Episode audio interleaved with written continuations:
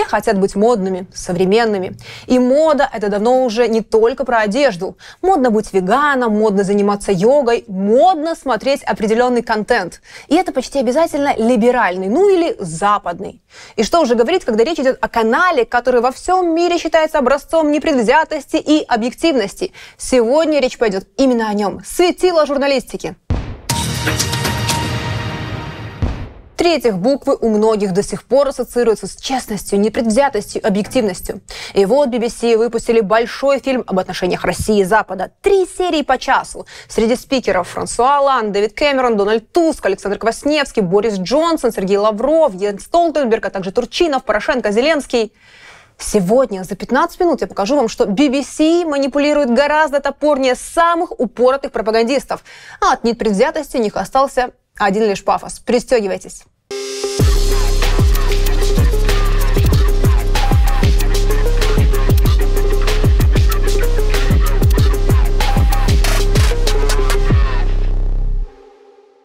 Во время учебы я сотни раз слышала словосочетание «стандарты BBC». Нам говорили, только на них и надо ориентироваться. Что же это такое, друзья, рассказываю. Первое – это беспристрастность. Все программы BBC должны быть открытыми, честными, которые отражают уважение к истине. По-простому, автор не должен болеть за ту или иную сторону. Второе – разнообразие. Контент передает жизнь такой, какая она есть, дает полный взгляд. То есть, если сказали А, говорим Б не показываем только часть правды. Третье – это точность. Четвертое – честность. Пятое – нейтральность. И освещение двух точек зрения. Давайте же проанализируем фильм BBC на предмет всех этих стандартов BBC. Фильм, который я предлагаю рассмотреть, это продолжение материала 2012 года «Путин, Россия и Запад». В том кино слово «демократия» или «демократический» звучало 26 раз, каждые 9 минут. Демократия. Демократию. Демократию, демократия. Демократичной. Продемократических, демократическую, продемократические, продемократические, Демократическим. продемократические, Демократических. Демократическим. Демократия. Демократических. Демократии. демократической, демократии, демократию, продемократических, Демократический. демократии, демократическому, демократии, Кому интересно, можете посмотреть всего лишь 4 часа. Но мы будем искать стандарты BBC во втором фильме. Мне, как никому, легко это сделать, потому что там рассказывают о событиях на Украине с Майдана и до сегодняшних дней. Я следила за той повесткой, я жила в ней каждый день и документировала все факты. Начало фильма. Нас окунают в атмосферу Вильнюсского саммита, на котором решилась судьба Украины о вступлении в ЕС из-за которого, по сути, начался Майдан. Автор дает прямую речь экс-президента Литвы Грибаускайте про Януковича. Мы предложили ему все возможные решения, в том числе финансовую помощь на миллиарды долларов. Но он так и не решился поставить подпись. Из первых минут BBC нарушает стандарт точности информации. Если сказать больше, просто лгут. Во-первых, Европа обещала Украине деньги, но не готова была дать такие деньги. Украине тогда нужно было 160 миллиардов для адаптации экономики. Плюс МВФ перед саммитом обещали дать кредит 15 миллиардов, но не дали. Поэтому Янукович был вынужден просить у русских. И они дали кредит в 15 миллиардов. А еще договорились про скидку на газ. А BBC пытается нам преподнести все так, как будто бы Янукович почему-то испугался Путина и был лично коррумпирован.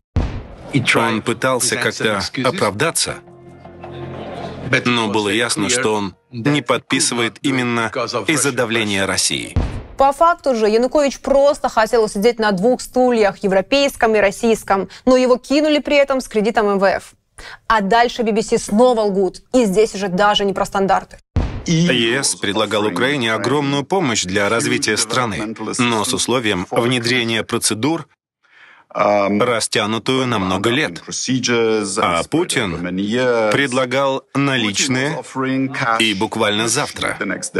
Ходили слухи о грузовиках, вывозивших наличные деньги из Украины на счета Януковича в России.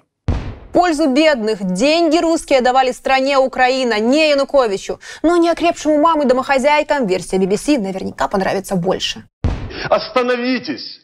Вот как легко и топорно друзья манипулируют вашим сознанием. Мол, Путин Януковичу дал взятку. И ни слова о том, что подписание ассоциации просто убило бы украинскую экономику. Что в результате и произошло. Відкрити нам дешеві гроші. Дайте безумовні гроші. Чому кожного разу, коли нам виділяють ті чи інші суми, кажуть, але вам потрібно зробити раз, два, три, чотири, п'ять, сім, вісім, десять реформ. Вернемся к фактам. Я же не BBC. Украина тогда получила деньги от России в кредит, который не хотела возвращать, но пришлось, и есть соответствующее решение суда Лондона, где нас обязали даже покрыть судебные издержки. А КАМАЗы с кэшем оставьте для особо впечатлительных, ну и доверчивых. Идем дальше. Про Майдан BBC рассказывают так, мол, вся, вся Украина стремилась в Европу, вся поддерживала Майдан и подчеркивают это соответствующими кадрами. Кто сегодня нас предал? Предал сегодня Виктор Янукович. Другого мнения типа не было. BBC не показывают и не говорят про антимайдан. О том, что Майдан поддерживала половина населения, не вся страна, а может меньше, чем половина. Вам показывают часть правды. И также не рассказывают про трагедию 2 мая в Одессе. Не говорят о том, что на Западной Украине захватывали администрации, военные арсеналы, здания СБУ. Но обязательно упоминают, что это делали какие-то сторонники России. Мы видели в некоторых крупных городах Украины попытки штурма государственных учреждений и захваты зданий городских администраций со стороны лояльных к России групп. И тут журналисты BBC нарушают сразу четыре стандарта BBC. Честность, объективность, беспристрастность, стандарт подавать информацию с разных точек зрения. Дальше больше. Вот описывают начало войны на Донбассе. Ситуация в Украине грозила воспламениться в любой момент. В восточном регионе Донбасс украинские силы теперь подвергались атакам со стороны поддерживаемых Россией сепаратистов. И в этом моменте мне показалось, что BBC транслирует параллельную реальность. Так нас сразу переносит в июнь 2014 -го. Путин ненавидел саму идею проведения этой встречи. Он отчаянно пытался ее избежать. Однако она случилась, когда Франсуа Оланд просто взял его за руки и сопроводил в эту комнату. Сходу нарушают принцип точности информации. Нам не говорят ни слова о том, кто и почему начинал а то, мол, само собой. Уровень насилия в Украине возрастал.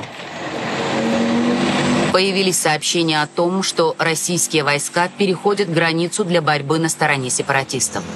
Нет ни слова о том, что происходило в Иловайске, ни слова о Минском протоколе от сентября 2014 но вдруг Порошенко четко сказал ей, что силы обороны разбиты, и они с трудом сдерживают натиск. Если русские прорвутся, они смогут дойти до Киева. Ему было очень нужно соглашение. Что очень важно, в фильме почти ничего о Минске-2, о том, что именно предполагал этот документ, и что он предполагал возвращение Донбасса в Украину. Знаете, в чем наше достижение, несмотря на то, что Россия не выполняет ни одного, даже малейшего пункта Минского соглашения? Благодаря этому документу Украина получила 8 лет для укрепления армии, укрепления экономики и создания глобальной проукраинской и антипутинской коалиции. И тут, друзья, внимание, BBC дают слова Порошенко, где он говорит, что Россию с Минском, ну, кинули фактически. Но это преподносят как заслугу. При этом в этом же фильме Владимир Путин способен убедительно отстаивать неправду, приводя самые разные доказательства. Давайте посмотрим, что экс-президент Франции говорит о Минских соглашениях в других СМИ.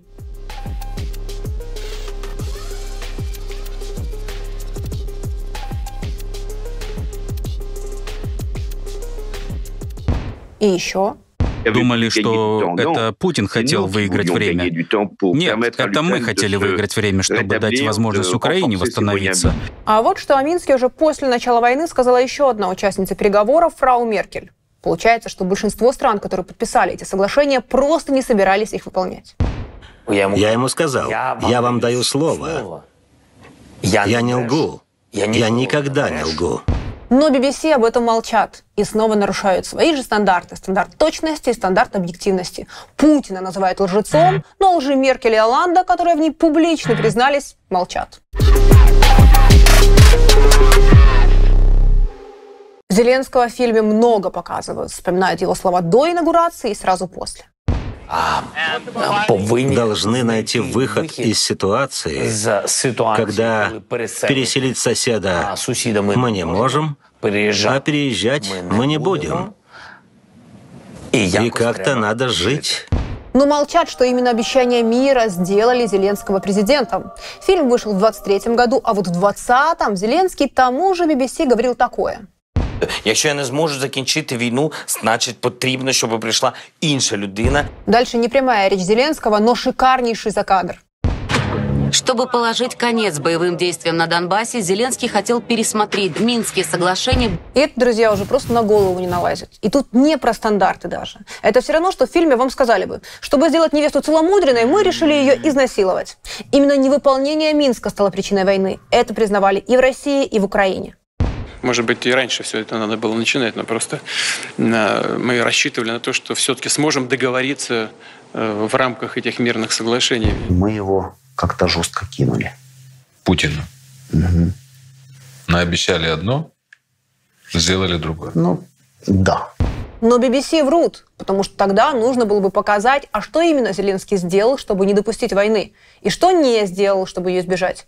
Молчат и о том, что Путин и Зеленский семь раз говорили, шесть раз в девятнадцатом и один раз в двадцатом. Каждый раз камень преткновения был один. Я сказал, Я сказал президенту Путину, вы все договаривались, когда не было, простите, меня, как президента Украины. BBC снова нарушает стандарты точности, объективности, беспристрастности. В фильме ни слова о массовых учениях в Украине в рамках Сибриз, ни слова о поставках оружия. А вместо этого выставляют все так, будто ни с того ни с сего страну начали окружать. Началось большое бряцание оружием на наших границах. И нет ни слова о попытках дипломатического урегулирования, которые продолжались вплоть до конца февраля 22-го. Нам что, всем убежать из государства? Повеситься? Застрелиться? Отдать? Поклониться? Но четко выстроена линия «Путин помешался на истории и сошел с ума». Целью Путина был проект по восстановлению Советской империи, по реинтеграции того, что он считает исконными землями России-матушки. Это подкрепляют не фактами, но закадровым текстом. Для Путина ситуация, при которой Украина укрепит свои связи с Западом, была неприемлема. Тогда их древняя связь будет потеряна. Незадолго до этого он разразился тирадой на пять тысяч слов, прославляющей исторические связи между двумя странами. Вообще прекрасный прием. Я не знала, что так можно. Нет фактов, не сеть себя тяну за кадре. И все, чтобы упростить и навязать вам едино правильное с точки BBC мнение. Россия просто хотела захватить территории, и ей своих мало. Вы должны думать только так. Ведь мир черно-белый. Есть волшебники, это Зеленский, и есть злодеи, это Путин. И ну ее в баню, эту точность и объективность. Ведь журналисты могли для объективности дать одну из сотен цитат Путина. По стандартам BBC должно быть представлено несколько мнений, все стороны, ну и в баню эти стандарты. Появление на наших границах мощного военного блока будет воспринято в России как прямая угроза безопасности нашей страны. Завтра Украина может оказаться в НАТО, а послезавтра там уже могут быть размещены э, элементы противоракетной обороны США. У нас возникают озабоченности, связанные и с экономическими вопросами, и с вопросами безопасности. Все это укладывается в клише «Россия империалист», но никак не объясняет специфику момента. Почему Россия в 22 году поступила так, а не иначе? Такой задачи у журналистов нет. Они не предлагают вам разобраться, они предлагают вам думать так, как им надо. Друзья, я перевела вам только малую часть нарушений стандартов в этом фильме. Есть такая чудесная картина «Последняя дуэль» Ридли Скотта. В ней описываются события изнасилования замужней женщины заклятым врагом рыцаря. События разделены на три главы с точки зрения насильника, мужа изнасилованной и, собственно, женщины – и у каждого своя правда. Сегодня в журналистике такой подход почти не встретишь. Журналистика превратилась в пропаганду. Но есть нюанс. Одно дело журналисты, которые не скрывают, что они пропагандисты, что работают на свою родину. Это нормально, работая на государство, занимать точку зрения государства. Это лицемерно, работая на государство, пытаясь, э, пытаться изобразить э, какую-то антигосударственную деятельность. А есть вот такие в белом пальто. Европейские политики приоткрывают завесу тайны и рассказывают о событиях во время Майдана в Украине, о том, почему Путин ввязался в войну в Сирии. Лицемерие и ханжество. Но люди, у которых не очень развито критическое мышление, ведутся. И еще несколько слов о стандартах про открытость и доступ. Так вот, эти материалы BBC доступны только на территории России и Украины. Посмотреть эти шикарные фильмы на территории ЕС, Бразилии, Америки невозможно. И тут самое интересное. У меня два предположения. Первое. Возможно, BBC ценит своих зрителей и не хочет скармливать им набор лжи. А второй вариант из разряда фантастики. Ведь страшно представить, что администрация президента России подкупила BBC. Но именно такой вывод напрашивается, когда читаешь комментарии.